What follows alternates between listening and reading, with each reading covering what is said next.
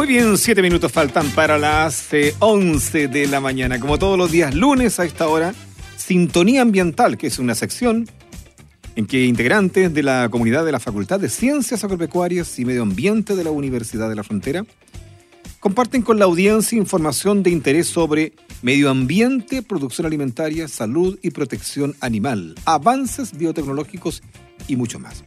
Hoy día tenemos eh, un episodio llamado Jóvenes por el Medio Ambiente y hemos invitado al eh, profesional Octavio Toy, ingeniero en recursos naturales y coordinador de la comunidad de jóvenes por el medio ambiente de la Universidad de la Frontera. Octavio, ¿cómo estás? Muy buenos días, bienvenido al programa. Hola, buenos días. Bien, bien, muchas gracias. Ok. Eh, Octavio, ¿de dónde surge esta iniciativa de los jóvenes por el medio ambiente? Eh, bueno, eh, Jóvenes por el Medio Ambiente surge por la iniciativa de la carrera de Ingeniería en Recursos Naturales en colaboración con la Dirección de Vinculación con el Medio de la facultad nombrada.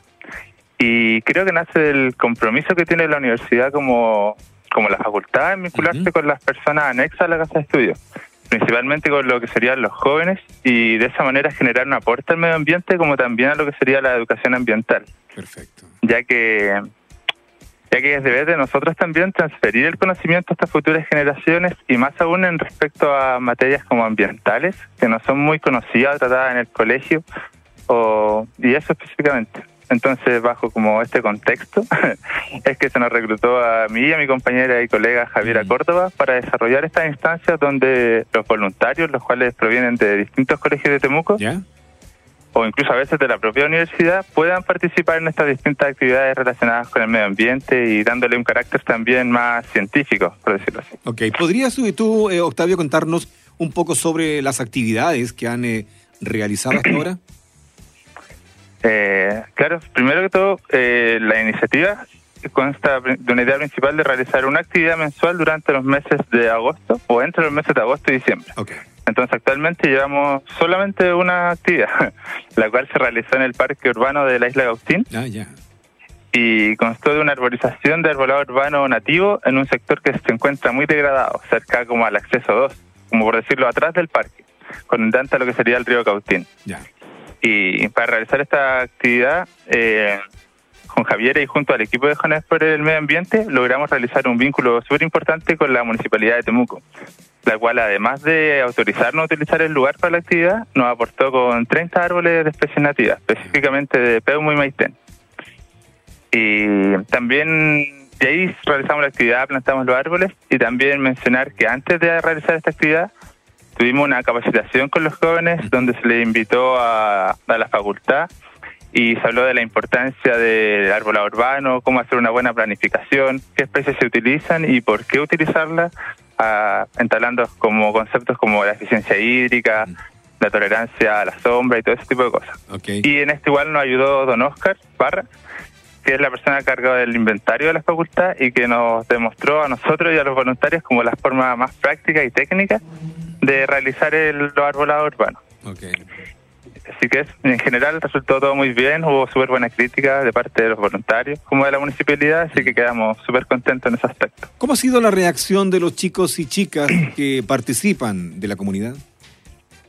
Eh, súper buena para sorpresa de nosotros, son súper motivados y tienen muchas ganas de aprender. Mm. De hecho, al principio tal vez la- algunas reuniones eran un poco más tímidos, por decirlo así, y luego con el tiempo se fueron soltando y preguntando cada vez más. De hecho, yo creo que a pesar de que a veces se dice que a las nuevas generaciones no les gusta tanto salir de casa y que Claro. prefieren estar como en el computador, eh, yo creo que a, a veces falta como de actividades que les Mm. parezcan interesantes o cómo se plantean estas, ya que se siente mejor donde se puedan desarrollar de manera más libre y obviamente otorgándole responsabilidades y tareas, pero tal vez de una forma más didáctica y no tan metódica como a veces puede resultar el colegio o algunas otras actividades. Y volviendo al tema de cómo reaccionan, eh, siempre al finalizar de la actividad intentamos realizar un círculo, cosa de que ellos no, ellos mismos nos digan qué les pareció, qué les faltó a la actividad, en qué podríamos mejorar y todo eso. Mm.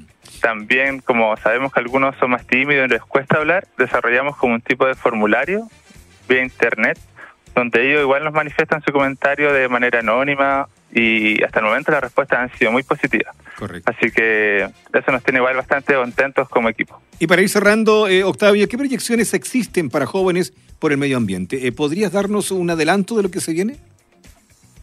Bueno, con Javier estamos pensando en varias actividades futuras, teniendo en cuenta obviamente la opinión de los voluntarios y creemos que la próxima actividad se desarrollará bajo contexto como de humedales y avistamiento de aves. Ah, Ya creemos que son ecosistemas muy valiosos e importantes que no están tan valorizados actualmente en la ciudad. Perfecto, perfecto. Una actividad interesante entonces que se viene para los próximos meses. Muchas gracias, Octavio, que tengas una linda semana, que te vaya muy bien. Chao, muchas gracias a ustedes. Chao, chao.